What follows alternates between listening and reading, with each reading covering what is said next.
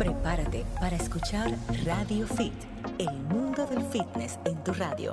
Salud física y mental, nutrición, ejercicios, belleza y bienestar. Solo aquí, en Radio Fit.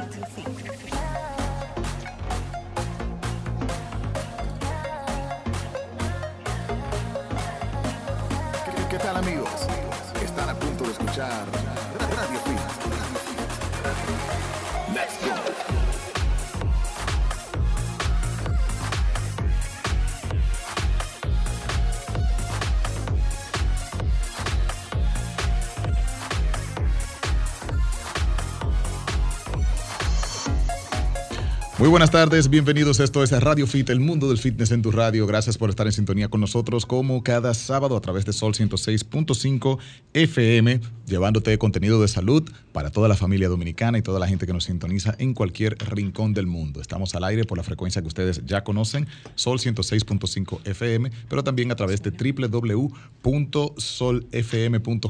y allí pueden vernos en tiempo real, ver, escuchar y pues estar al tanto con la transmisión y también a través de nuestras cuentas en nuestros lives. Ahí también pueden hacer sus preguntas y comentarios en todo el desarrollo del programa. Bienvenidos sean todos a Radio Fit. Así es, chicos. Gracias por estar en sintonía. Julie, el equipo, Romer, eh, nuestro chico de YouTube, todo el equipo listos para recibirlos a ustedes aquí en nuestra cabina en vivo a través de las líneas directas que tenemos, tanto del Distrito Nacional como desde el interior del país y Estados Unidos, para sus preguntas, para sus consultas, nuestros temas como siempre abiertos, todo relacionado a salud, ejercicios, nutrición, eh, bienestar. En el caso mío, pues estoy un poquito alejada del bienestar porque tengo una peste que no sé si es gripe, si es COVID, si es influenza, pero estoy aquí al pie del cañón. Hay unos cambios de temperatura realmente que, están complicando a la gente y hay mucha influenza que da muy, muy duro, así que hay que cuidarse. Sí, no, esta mañana cuando me levanté me dice, mami, tú amaneciste más masculina de la cuenta porque tenía, era la voz así de, hombre. wow. Pero bueno, hay muchísimas cosas que podemos compartir en el día de hoy con los temas relacionados a fitness y bienestar. Así que desde ya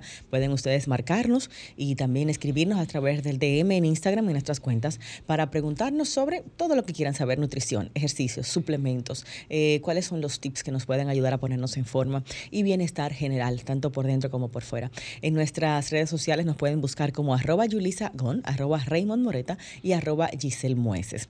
Y bien, para iniciar yo tengo aquí un, escrito muy interesante que he estado eh, leyendo y analizando en estos días sobre el tema, el sueño, eh, el tipo de sueño que necesitamos, la calidad, la cantidad de sueño. Y hay tantas cosas que han ido cambiando a lo largo de los años, chicos, que nos sorprenderían. Muchas veces hemos escuchado que siempre debemos de procurar unas ocho horas de sueño, por, por lo menos. Pero hay nuevos estudios, nuevos análisis que indican que las horas de sueño adecuadas van desde siete hasta en muchos casos nueve. hay personas que funcionan con ocho horas, ocho horas y media, nueve horas, y otras funcionan excelentemente bien con siete, pero estamos en ese rango para hablar de, cantidad de sueño saludable, entre 7 a 9 horas. Si te manejas por debajo de 7 horas, entiéndase 6 horas, 5 o menos, vas a tener riesgo de enfermedades cardiovasculares, un rendimiento pobre al día siguiente, eh, una sensación de poco descanso, irritabilidad, también exceso de hambre, o sea, todo lo que conlleva un sueño de poca calidad y de poca cantidad va a influir completamente en el resto del día y en nuestra salud a largo plazo. Así que debemos tratar no solamente de la cantidad, sino también de lo que es un horario regular, entiéndase. No estamos hablando de que obligatoriamente te tienes que acostar todos los días a las 8 de la noche eh, y no variar esto. No es exactamente eso de qué se trata, sino de que no hagas una variante tan radical en tu hora de irte a la cama y de levantarte. Si, por ejemplo, hoy te acostaste a las 9 de la noche, pues mañana no vengas a acostarte a la 1 de la madrugada, 4 de la madrugada. Que el máximo de diferencia entre tus horas de acostarte y de levantarte no pase de dos horas. Si por lo regular te, acuestas a las 9 de la mañana, de la noche, perdón, te puedes un día acostar a las 11 de la noche y esto no va a afectar nada. Pero si ya pasas de ahí y tus cambios aumentan de dos horas cada día a la hora de levantarte y a la hora de acostarte, vas a tener también riesgos de salud inclusive. Por eso el tema de sobrecompensar en los fines de semana y dormir muchísimo más no es necesariamente lo más saludable que podemos hacer. Que muchas veces decimos, bueno, como yo casi siempre estoy durmiendo cinco horas de lunes a viernes, pues en el fin de semana voy a dormir 10 horas. Realmente esto no es bueno para la salud y también nos pone en riesgo de enfermedades cardiovasculares yo hago eso los domingos, y de mucho tipo. No es saludable. Pero déjame decirte que yo estoy entonces dentro de lo no saludable, primero porque yo solo duermo unas 6 horas, porque como tú sabes, entreno temprano.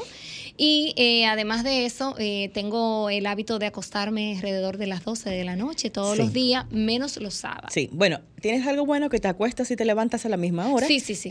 menos los sábados. Exacto, pero estás dentro de un rango de muy pocas horas y también estás overcompensating, sobrecompensando en un día a la semana. Estos son hábitos que no te van a hacer bien a la salud a largo plazo. Hay del que me levante los domingos. Bueno, ahí, ahí está el problema. Tratas de compensar toda esa, esa, falta de sueño en un solo día. Eso tampoco ayuda a tu organismo en la salud. o sea, si no dormí bien el día anterior, no lo compenso recuperándolo como con una jornada así larga de dormir. Que tus horarios de irte a la cama y de levantarte no varíen tantas horas. Eh, lo máximo que tú pudieras sin afectar tu salud, variar tus horarios es de dos horas. Si todos los días me acuesto a las 12 de la noche, un día me acuesto a las 2 de la mañana, ok.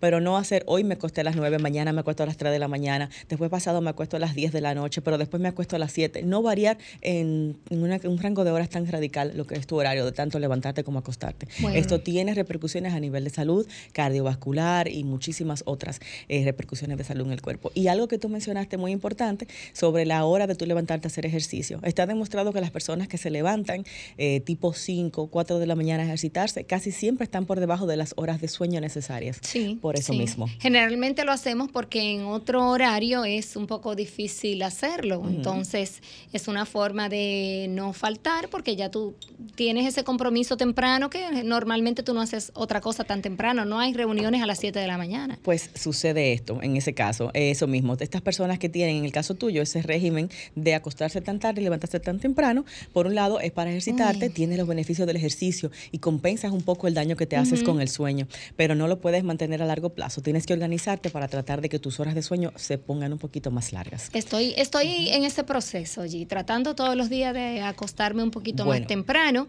En ocasiones me desorganizo con eso porque me quedo en el teléfono, que es sí, una ese es el Asunto, el tiempo de pantalla. Ese tiempo eh, es, o sea, no hace muchísimo daño. Sabemos que la luz azul bloquea bloquea lo que es la melatonina, que es la hormona del sueño. Por eso es que las personas nuestras del campo, nuestros abuelos y demás, eh, lograban acostarse temprano y levantarse de madrugada, porque tenían, se regían por lo que era la luz del sol, la luz natural. Cuando se iba eh, el sol, pues ya se apagaba todo. Eh, ¿Qué tengo acá, chicos? ¿Mm? Que tengo. mensaje, mensaje.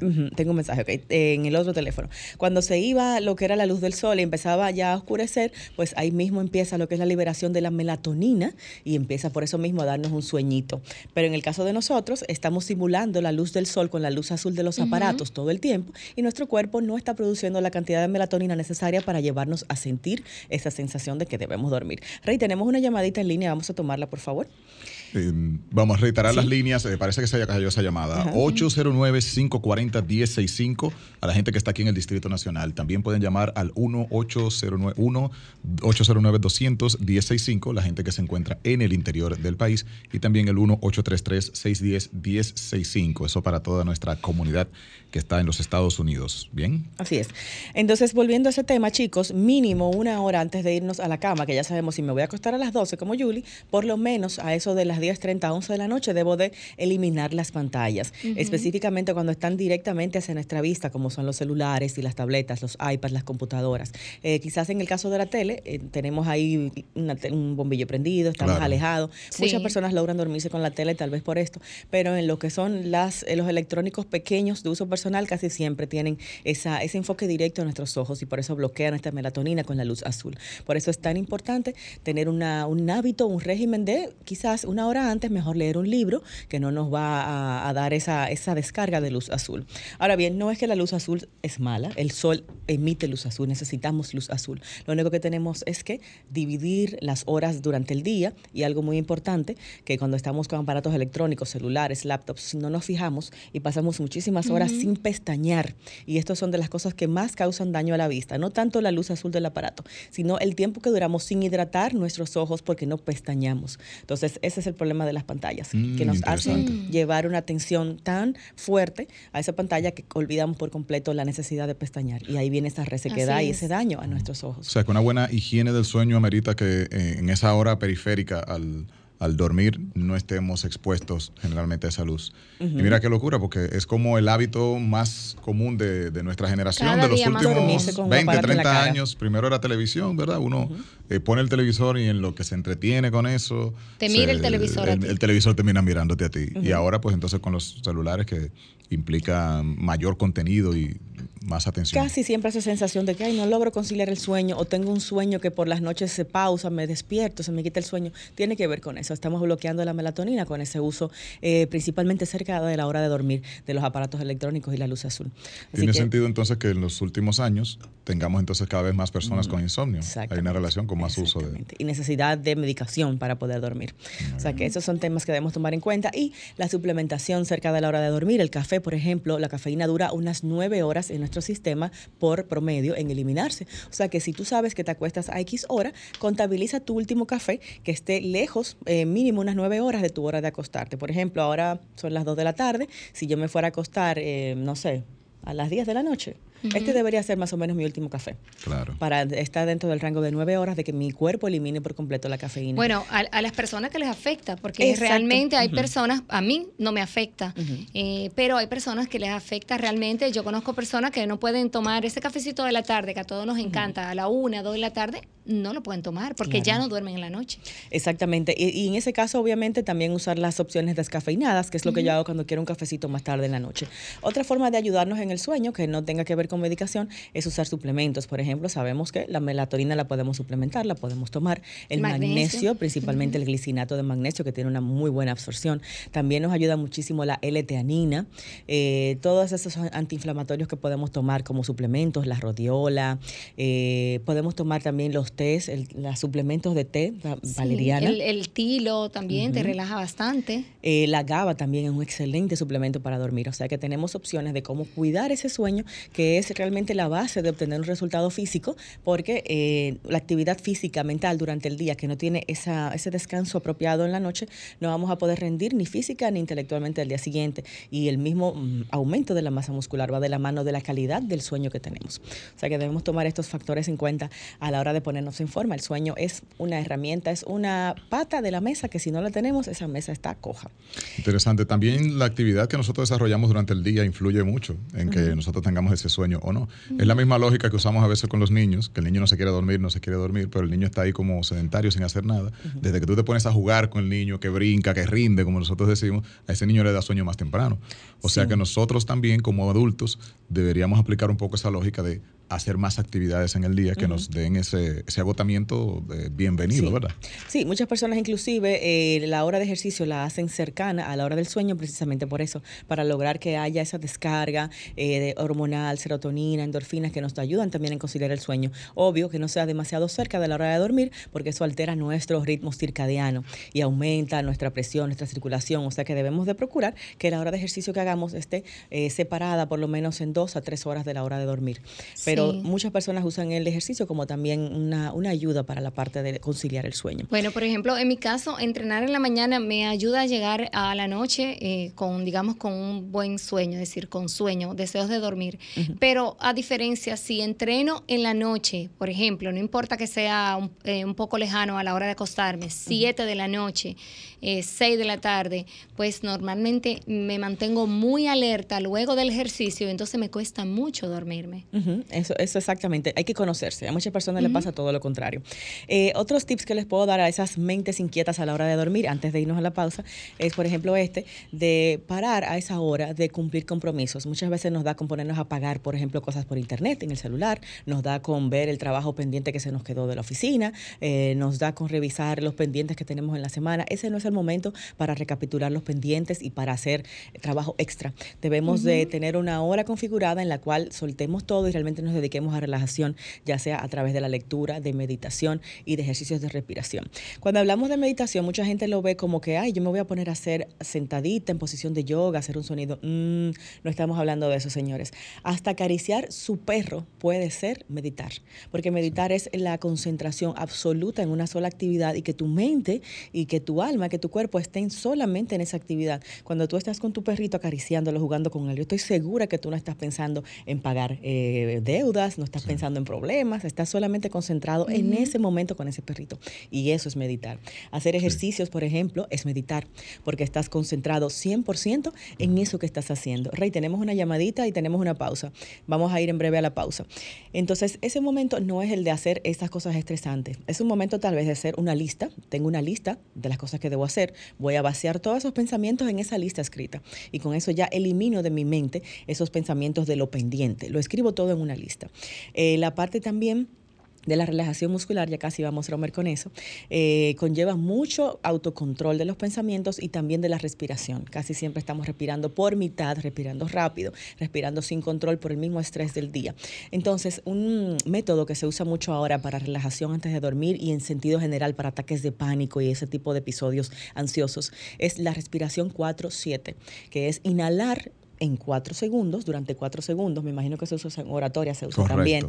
Inhalar durante cuatro segundos despacio y luego exhalar durante siete segundos. Hacer este ejercicio unas cuatro o cinco veces o hasta que empiezas a sentir sueño y relajación. Eso ayuda muchísimo para buscar ese momento en que quieres desconectarte y también para relajar el músculo y el cerebro. Entonces nos vamos con la técnica 4-7 de respiración, nos vamos con una lista escrita de los pendientes que tenemos en la mente que están ahí dándonos vuelta antes de dormir. Eh, cuando estamos haciendo esto, de bajar nuestra respiración, bajamos nuestra mente también al mismo tiempo, la ponemos más lenta. Muy importante, Giselle, para reforzar esa idea que es muy, muy, muy cierta, es el tema de la concentración de nosotros en el proceso de la respiración. O sea, que usted va a pensar en el momento, estoy inhalando, o sea, me estoy concentrando en mira cuánto duro inhalando, cuento los segundos y cuento los segundos de esa exhalación, sobre todo lo que tú puedas durar en la exhalación es lo que más te va a calmar, porque allí es donde nosotros normalmente soltamos ese aire de manera apresurada. Pero el tener que domesticar el cuerpo y decirle, no, mira, tienes que esperar y son 10 segundos que voy a durar exhalando. Eso te va a hacer concentrarte en esa actividad, te vas a oxigenar porque está entrando eh, aire y eso va a hacer obviamente que tú vuelvas a relajarte. Sí, en algunos casos, bueno, hasta uno se marea porque hay una oxigenación muy fuerte que uno no la hace regularmente. Así es. El tema de que nuestra habitación sea una zona no screen, sería ideal que no tengas en tu habitación televisión, que puedas tapar las lucecitas. Yo creo fielmente en eso de no tener luces que te vayan a interrumpir eh, el sueño. Entonces, eso sí es muy importante, eliminar todo lo electrónico y todas las luces que puedan eh, hacerte como esa interrupción visual. Y ya finalmente, el tema de la meditación, si tu meditación es acariciando a tu perro, leyendo un libro porque tu mente está 100% en eso, haciendo una actividad, por ejemplo, de estiramiento físico antes de dormir, muy bueno. Eh, o compartiendo con algún familiar, que a veces uno está, pero no es un tiempo de calidad, uno no está muy presente, sino... Hay personas con las cuales no podemos conversar de noche. Eso es verdad. En mi caso, con mi mamá. Si yo hablo con mi mamá de noche, yo no duermo. No duermes, Ana. Sí. Hay energías que de noche mejor no. Cierto, cierto. Te llamo mañana, mamá. Te hablamos mañana, mamá. y también eh, la pareja. Casi siempre queremos venir a la pareja, no la hemos visto en el día entero, y sentarnos a la pareja a contarle todos los problemas y el estrés que tuvimos en el día. Para nada. O sea, estamos estresando a esa persona o esa persona nos va a estresar a nosotros con la respuesta que nos dé. No es la hora de resolver problemas, la hora de irse a la cama. Tenemos que dejarlo al día siguiente, lamentablemente. Saber dominar ese impulso y dejar todas las preocupaciones y los problemas para conversarlo en el próximo día. Así que nos vamos con eso y vamos a la pausa, ¿verdad que sí, Rey? Algunos tips que yo sé que la parte de salud, de las más difíciles, aparte de la dieta, es la parte sueño. Definitivamente lo es y es para la mayoría de las personas que nos escuchan y nosotros mismos en alguna etapa también siempre hemos tenido esa situación. Así que anotar esas eh, tácticas compartidas por Giselle y cuando regresemos de la pausa, pues seguimos explorando un poco eh, el bienestar del ser humano de manera integral y vamos a hablar precisamente de cuál es la influencia que tiene el arte y específicamente el teatro en la mejora de la salud mental en este tiempo. Volvemos con más Radio Fit. Estamos de regreso, esto es Radio Fit, el mundo del fitness en tu radio. Qué bueno que siguen con nosotros. Recordar que pueden seguir nuestra transmisión a través de Instagram también en las cuentas de arroba Giselle arroba Radio Fit eh, con Giselle Mueces, arroba Julissa Gons y arroba Raymond Moreta. También ahí pueden comentarnos y escribirnos a través de DM cualquier duda que tengan, inquietud y cualquier comentario respecto al tema.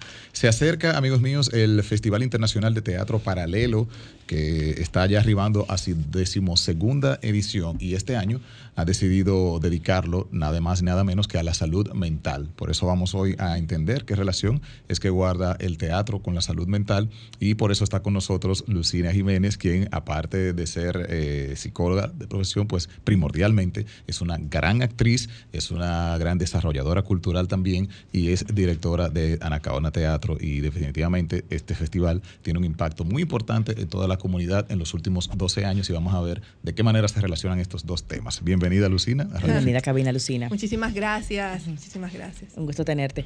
Bueno, Rey, tú que estás eh, curtido con este mundo de la actuación, del teatro, del cine, eh, me da muchísima curiosidad. ¿De qué manera está relacionado? ¿Cómo puede el teatro influir en mi salud mental? Tanto como espectadora, como también en el caso de quien ejecuta el teatro, quien es el actor. Bueno, en este caso yo voy a hacer referencia al método de actuación de Konstantin Sergeyevich Stanislavski, un gran director ruso, maestro del siglo XX que creó este método, tal vez el más importante, y que ha justamente llegado a otras áreas profesionales por su trascendencia y por el estudio de la naturaleza humana tan profundo que, que se hace. El primer, digamos, punto del método de Stanislavski es el trabajo del actor consigo mismo. En ese momento en que el actor, que es un ser humano antes que todo, comienza a hacer ese trabajo de introspección, ya hay un proceso de terapia, de alguna manera, de poder resolver situaciones limitantes, bloqueos mentales, emocionales, para poder luego abordar a un tercero, que sería en este caso un personaje. Entonces, como limpiar primero el vaso, para luego echarle jugo de naranja, jugo de Es decir, para yo aprenderme un papel de teatro, tengo que hacer una introspección antes de yo lo que es meterme en un personaje. Hay que hacer un trabajo, sí, de búsqueda. Pensar en mí. Sí, hay que sobre todo hacer un proceso de entrenamiento psicofísico. Ustedes ahorita hablaban, por ejemplo, de la respiración.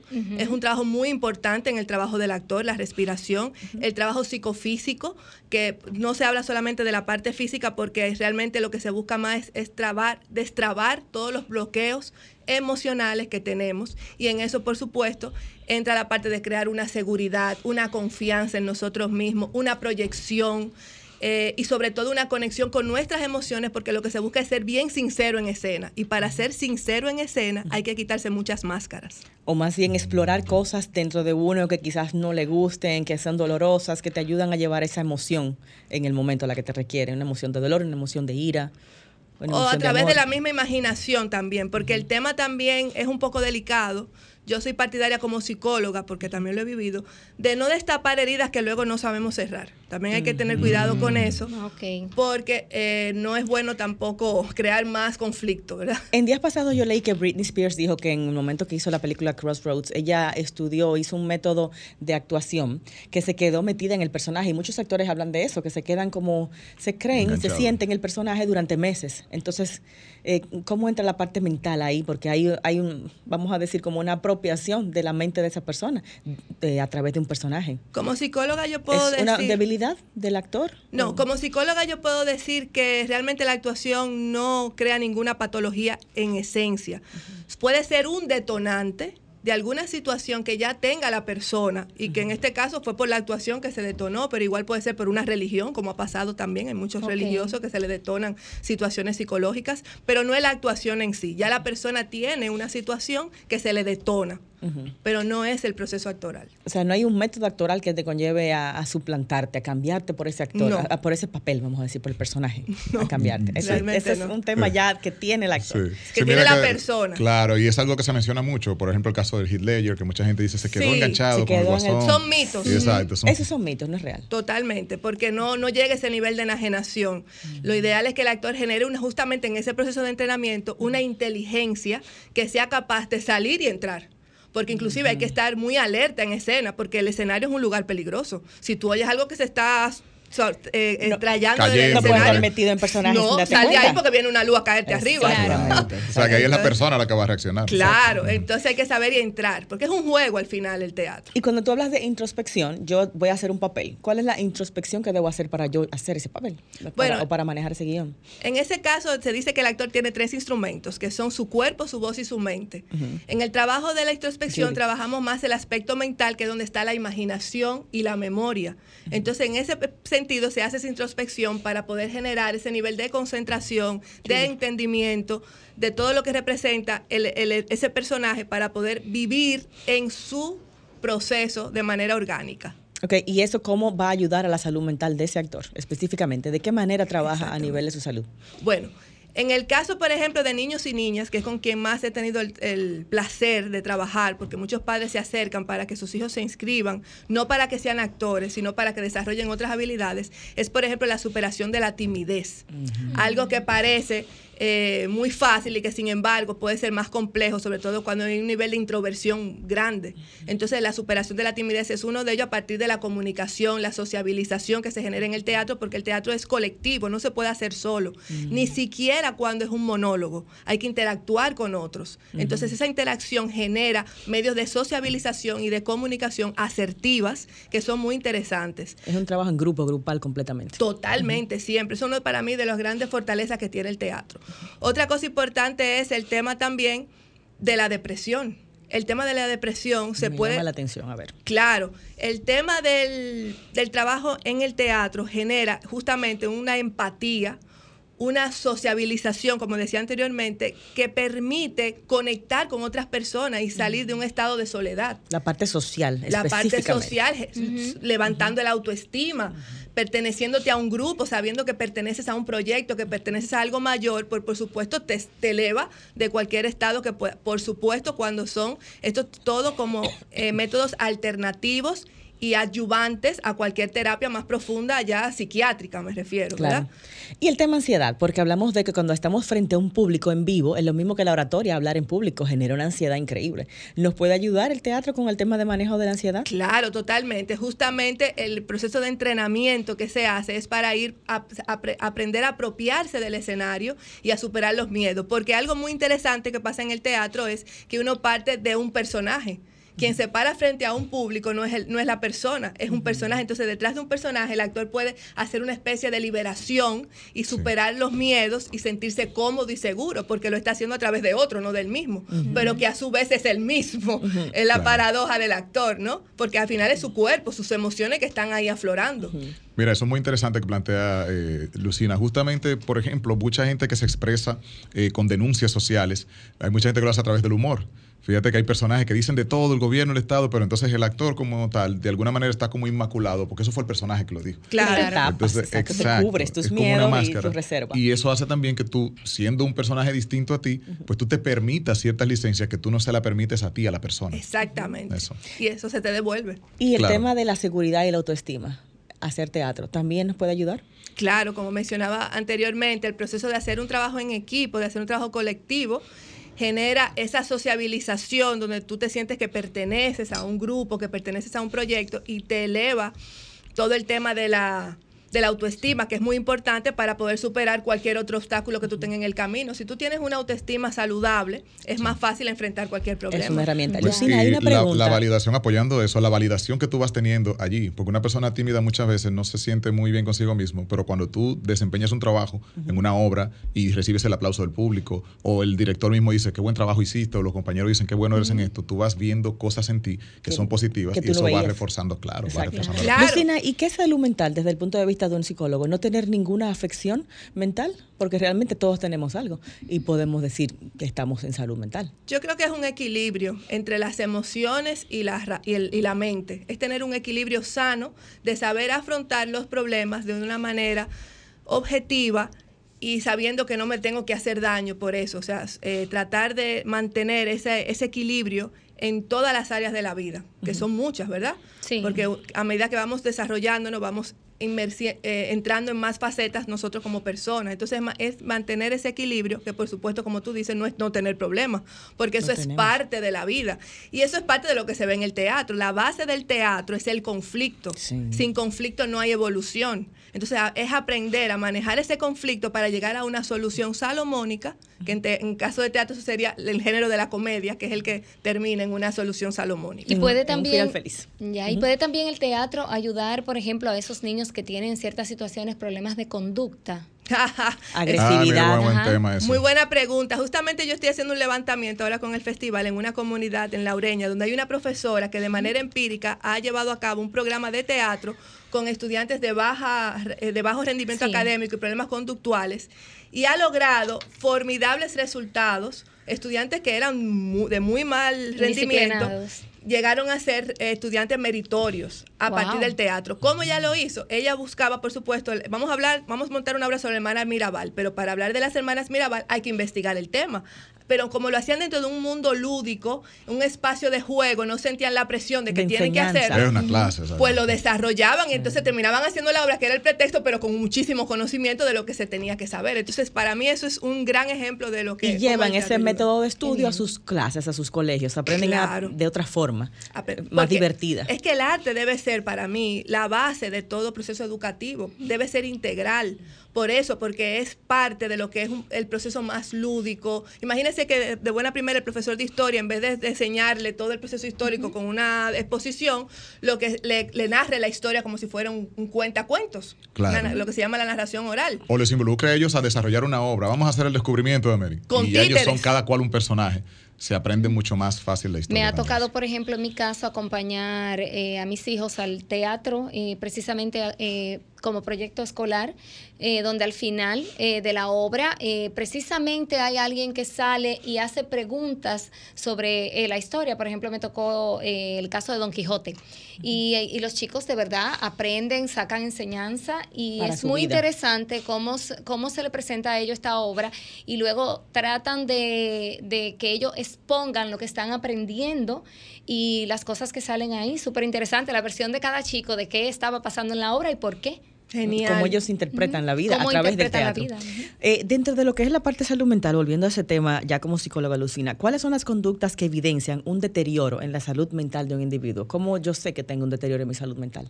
¿Estamos hablando de enfermedades específicamente o de...? Sí, se dice que una persona tiene un trastorno porque hay una gran amiga mía, Paula Disla, María Moñito, que dice que habemos personas con diagnóstico y personas sin diagnóstico. A mí me encanta eso. Porque o sea, enfermos andamos todos. Solo todos somos locos, qué rico. Pero otra vez diagnosticado. Esas personas diagnosticadas llegaron a diagnosticarse justamente porque estaban presentando alguna, algún nivel de infuncionalidad en algún aspecto de su vida. Entonces ahí es cuando ya se habla de algún trastorno específico, cuando ya te vuelve infuncional, cuando ya se te hace difícil ir al trabajo, cuando se te hace difícil criar a tus hijos, socializar de tener unos pensamientos positivos. Ahí ya sí podemos estar abordando, por supuesto, un tema importante. O sea que como síntoma podemos ver una persona que generalmente está criticándolo todo, que no se siente a gusto con nada probablemente, o alguien que se aísla, pudiera ser síntomas de lo, de lo mismo que... O que llora sin saber por qué está llorando constantemente. Mm, no tiene deseo de hacer nada. Porque la depresión muchas veces es muy silente y muy inconsciente. Sí, y ni siquiera a veces va de la mano con la tristeza. La gente la confunde con tristeza. A veces es desgano, desinterés. Simplemente apatía. Nada te satisface, nada te interesa, nada te llama la atención, nada te da placer. No necesariamente estás llorando. Es muy confuso muchas veces reconocer la depresión. Eh, Lucina, dentro de lo que es, por ejemplo, el teatro como una disciplina para aportarnos en la salud mental, hay ahora mismo realmente una mucha tendencia a eh, a estrés y sacarlo a través de ataques de pánico cuando es muy intenso. No me imagino una persona que sufre de ataques de pánico que suba a un teatro, a hacer teatro frente a tanta gente. El ataque de pánico me imagino que ahí eh, se vería extrapolado. ¿Se puede manejar situaciones como esa a través de una terapia con teatro? Justamente eh, en este levantamiento que estoy haciendo, porque está muy cercano, una, la profesora me comentaba de una niña que tenía esa, esa situación de ataque de pánico y que se le desmayaba en los ensayos. Uy. Para que vean el nivel de ansiedad extrema que me parece que, va, muy de la mano ataque de pánico con hacer teatro, o sea, eh, al principio, ¿no? Pero en la función lo hizo. En la función lo hizo, en los ensayos no. ¿Y cómo va Porque en el ensayo, como se llama el ensayo, estaba preparándose para ese momento. Comienza a, generar la confianza, a saber que sí se puede, a no tener la presión, a comenzar a, integrar técnicas, que por supuesto hay muchas técnicas en el teatro, de la respiración, como hablábamos ahorita, de la concentración, de hacer e-, ejercicios con el otro y de, como decía Raymond, tener una compensación satisfactoria por el resultado eh, realizado. En los mismos ensayos se va a Lo hizo y ese es un gran éxito. ya que superó sus ataques de pánico. Lo superó para ese momento y la grabamos en estudio, estaba hablando y todo en frente a la cámara. Ah, si ella no me cuenta eso, yo no, no me entero que la niña tenía ese problema. Claro, o sea que sí, realmente puede ser terapéutico para cosas específicas. Es que hay muchos testimonios del teatro relacionado a la salud mental, por eso es que lo queremos justamente con este festival visibilizar el poder terapéutico del teatro para fortalecer la salud mental, porque yo entiendo que la salud al final es una sola. La salud física está muy relacionada a la salud mental y viceversa. Entonces es muy importante que este tipo de, el arte en general es un medio alternativo para contribuir con el fortalecimiento de la salud mental. Excelente, Lucina. Y mira, así que mencionas el tema de que es integral, me gustaría antes de que nos fuéramos a la pausa aportar esta parte de, eh, en términos físicos, ¿qué aporta el teatro? O sea, ese entrenamiento para el teatro en términos físicos, ¿qué implica? Para la salud de una persona. ¿Cuál es ese entrenamiento que tiene una persona al momento de hacer teatro? Vamos a hacer la pausa. Eh, cuando regresemos también tenemos aparte las preguntas de ustedes. A través de nuestras líneas la compartimos Rey o Julie y a través de nuestros live para que puedan preguntarnos sobre este tema y sobre el festival también de teatro dedicado a la salud mental. ¿Quién tiene las líneas, Claro que sí. En el 840 eh, perdón, 809-540-1065. También tenemos nuestra línea para los que están en el interior, 1-809-210-65 y la línea internacional 1-833-610-1065. También nos pueden ver a través de la página de Sol, www.solfm.com. Saludos aquí al usuario Mercer93 que nos dice, yo canto para desestresarme, aportando aquí el ah, tema. Muy bien, eso está muy chulo, eso son técnicas terapéuticas. Vamos a la pausa, volvemos con más aquí en Radio Fit. En Instagram pueden buscar arroba Anacaona Teatro, ahí tienen más información sobre este festival de cine dedicado a la salud mental y de Lucina Jiménez, que es su directora. Volvemos en breve, quédense aquí con nosotros. Ya venimos. Escuchas Radio Fit. Radio Fit. Ya estamos de vuelta, esto es Radio Fit, el mundo del fitness en tu radio. Hoy estamos hablando de la relación que tiene el teatro y las artes en general en la salud mental de los individuos y también pues mencionamos un poco la parte física que de alguna manera también se ve beneficiada en la práctica del teatro. Estamos con Lucina Jiménez en la tarde de hoy, directamente desde Anacaona Teatro, compartiéndonos todos sus conocimientos en este tema. Hablábamos antes de irnos a la pausa de esto, de la, de la parte física, el entrenamiento para una persona que realiza teatro. ¿De qué manera beneficia su, su, condición física también, que está relacionada? Bueno, una de las cosas que se hace como todo ejercicio es la resistencia. El actor necesita mucha resistencia en escena porque muchas veces requiere un, un trabajo muy físico en escena y hay que poder mantener todo ese ritmo de trabajo. ¿Resistencia respiratoria o muscular como tal? De las dos. Porque muchas veces tenemos que danzar, hablar, movernos al mismo tiempo. O cantar. también. Posturas estáticas. O posturas estáticas, en el caso de la estatua viva. Que es con la respiración que se hace, el control. Es muy interesante. Yo nunca he hecho estatua viva, pero sí tiene todo un componente físico muy, muy El teatro musical es sumamente, sumamente mm, fuerte. Demandante. Hay que cantar y bailar a la vez. A nosotros nos pusieron una vez a hacer una, una tienda grande de acá, del departamento, nos puso a hacer como maniquí en la tienda. Dios mío. Que la gente creía que era un maniquí que estaba ahí, pero era con la ropa de temporada y nosotros teníamos que estar ahí tiesos. Oye, eso fue una locura y durábamos horas, nos llevaron a diferentes eh, provincias incluso haciendo eso y donde quiera la gente se paraba y que mira, déjame ver cuando respire y uno ahí tenso esperando ver esa contracción, una locura. Y el tema personalidad, algo que mencionó Julie fuera del aire, que se, el teatro te da esa capacidad de sacar de abajo, porque estás en vivo, no, no le puedes dar para atrás a la escena, no la puedes repetir. La capacidad de improvisar. improvisar. La capacidad de improvisación que te lo da, claro, el haber ensayado mucho tiempo y saber manejar el momento sin que se note ni se evidencie y sobre todo teniendo la complicidad del equipo. En el teatro se desarrolla mucho el trabajo con el otro, eso es muy importante. a veces con una mirada ya el otro sabe que ya se me olvidó el texto y que tú tienes que, entrar ahí. No pueden haber divos ahí, somos todos uno. Sí. Y el mismo tema este de del convencimiento. Una persona que se para en una tarima de teatro frente a mucha gente, a hacerles ver un mensaje eh, y, a moverse, a hablar, a no tener ningún tipo de elementos adicionales que su mismo cuerpo, tú eres capaz de convencer a todos en cualquier situación, porque tienes una, un poder, una autoconfianza y un manejo del habla que no lo tiene todo el mundo. Así es. O sea, que es realmente algo para inclusive liderazgo. Sí, y cualquier otro oficio, que como bien hablábamos ahorita fuera de la pausa, que no necesariamente una persona que haga esta práctica sea para dedicarse a la actuación. Yo creo que puede influir en su salud, bienestar, una persona que desarrolle estas técnicas de teatro para su día a día.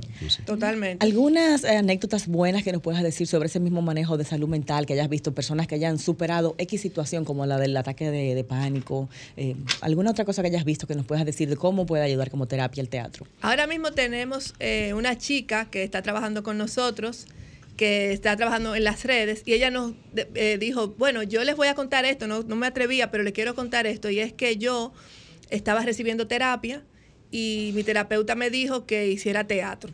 Wow, y ella, herramienta. Y ella se sorprendió muchísimo porque ella no tenía ni idea de que eso te estaba relacionado, ni mucho menos. Y ella comenzó a investigar, ya sabes, déjame hacerle caso. Y entró así a Bellas Artes, en Santo Domingo Este, que hay un Bellas Artes, y comenzó a hacer teatro. Y se sorprendió de todos los resultados que ella obtuvo. Ella no, no me dijo qué situación en particular fue, y hay que respetar que fue la que ella trabajó, pero ella dijo que le ha ido muy fue tanto así que por eso decidió seguir vinculada al teatro y fue como llegó a nuestro grupo para hacer las redes de Anacaona Teatro como community manager como community manager para seguir involucrada en el mundo del teatro. O sea que lo que tú sugieres no es necesariamente irme a la actuación porque quiero ser actor sino como una ayuda para mi vida en particular salud mental una terapia. y, mi manejo con el mundo no ese es mi lema. Yo le digo a todo el mundo hagan teatro porque van a tener grandes cambios no solamente por ser actores y actrices. Eso puede ser un resultado muy bueno pero no es lo que se va a buscar. Claro. ¿Y a partir de qué edad podemos eh, comenzar en el teatro los chicos? Bueno, desde muy niños. Aquí está Lorena Oliva, una gran teatrista argentina que trabaja con niños desde los tres años de edad. Muy bien. bastante pequeños. Y también en edades avanzadas es bueno que la gente sepa que al final tampoco hay bueno, Ahí, ahí, me da una, una inquietud. El tema memoria hay que tenerla muy bien para el teatro. asimilar esos libretos, aprendértelos de memoria. Ahí el tema de edad complica el asunto. Qué bueno que traes esos colaciones. Porque yo no puedo recordar mi, nombre a veces. Bueno, pero es una forma de terapia también. Para Qué bueno, Qué bueno que traigan esa colación porque me traen, eh, quiero hablar de esto también. Eh, aquí el Instituto Nacional de Oncología está trabajando con teatro, con las pacientes de cáncer y justamente la doctora, una doctora que yo le escuché, estaba diciendo que uno de los grandes beneficios que tuvo el teatro para estas pacientes que reciben quimioterapia y que por eso van generando procesos de memoria, dificultades con la memoria, pudieron desarrollar mejor la memoria a partir de este, de este proceso teatral. Inclusive el hecho de leer, de estar aprendiendo esos libretos, memorizarlos, también ayuda a la prevención de Alzheimer, porque estás ah, haciendo un ejercicio con tu cerebro constantemente. Exactamente. Y de análisis, porque tampoco es solamente aprenderlo, es poderlo interpretar y hacerlo tuyo. Exactamente, eso es un gimnasio para el cerebro. Totalmente. Sea que esos son parte de los beneficios. Y a veces puede ser muy sanador cuando tú, a través de una escena o una historia que se está contando, tú puedes sanar una situación que tienes tú como individuo. A veces te llega un guion que tiene algo allí, unos temas familiares, que si papá, mamá, además, y tú como con la resolución que se encuentra dentro de ese conflicto en la historia, terminas de alguna manera sanando. Y allí quisiera hablar un poco de cómo beneficia justamente el teatro al espectador. No ah, eso te iba a decir, porque ya se estaba entrando en el terreno del espectador, que es el psicodrama. Así se llama este, este, medio de terapéutico que ya está la psicología ha involucrado el teatro en su terapia, su campo terapéutico y es el psicodrama. Entonces trabaja a partir justamente de que el otro vea reflejada su situación en escena para poder desde fuera entenderla y poderla enfrentar de una manera más sana. Porque es como decimos, muchas veces estamos tan metidos en la situación que no la vemos. Tenemos que salir desde afuera para verla. Entonces el teatro es como un reflejo de nuestra propia vida. Entonces podemos por eso poder identificar mejor lo que nos pasa y poder conectar mejor con diferentes soluciones. Entonces es muy poderoso. Excelente. Tenemos una llamadita. Alguien ahí, buenas tardes. Hola, buenas tardes. Hola, bienvenida. Ah, me está gustando mucho su programa. Ay, qué bueno. soy adulto mayor, tengo 70 años. Ajá y me estoy interesando mucho. Denme información. Vamos a dar los contactos, claro ah, que sí. chévere. Ok, eh, ¿tiene, eh, ese tipo de, lo, lo, tienen implementado? ¿Algún tipo de taller de teatro para esos casos? ¿O en sentido general ir a tomar teatro con ustedes? Teatro con nosotros. ¿Nos puede dar la información, Lucina, de contacto, horarios? Claro. Nosotros tenemos nuestras redes, Anacaona Teatro, y nuestro teléfono 809-487-6571, que es nuestro WhatsApp. Nos contacta por ahí y podemos, por supuesto, darle todos los detalles de los talleres que vamos a aperturar ahora a mediados de enero para adultos, niños y adolescentes, talleres de teatro que son abiertos para todo el mundo. Excelente. ¿Y allá el contacto, aparte de las redes, hay un contacto telefónico?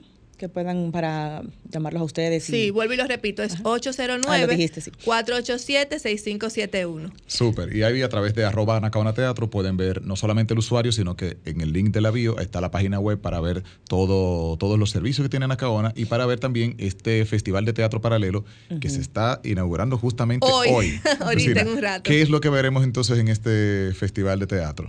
Bueno, vamos a tener eh, siete grupos participantes. Entre ellos vamos a tener obras de teatro para toda la familia y obras de teatro para dirigidas especialmente a adultos, como la que va esta noche, que trata sobre eh, el tema de la salud mental y el tema de la violencia de género, que es la obra Metástasis, una obra que trae el grupo Teatro Adentro de Villa Clara, Cuba, o sea, es un grupo que va a abrir el festival. Y es una obra muy interesante porque justamente aborda el tema de la salud mental, porque dándole así una breve eh, reseña de la obra, sin spoiler, es el caso de una paciente que está viviendo en un pabellón en Cuba donde están los incurables. Ya. Los que la gente ha visto que ya no hay nada que hacer. No hay más nada que hacer con ellos. ¿Y dónde se va a desarrollar la jornada de teatro? Allá mismo en Anacaona Teatro. Bueno, eh, no, porque es un festival que va a, es itinerante y va a las comunidades. Ah, Solamente hoy va a ser en nuestra sala de teatro y una conferencia que vamos a tener con el director del Centro de Rehabilitación Psicosocial, Gino Martínez, que también es psiquiatra y hace teatro en sus en el 28, como le decían, ¿verdad? Pero hay, hay, muchos psiquiatras involucrados. Ah, ok, con pacientes allá.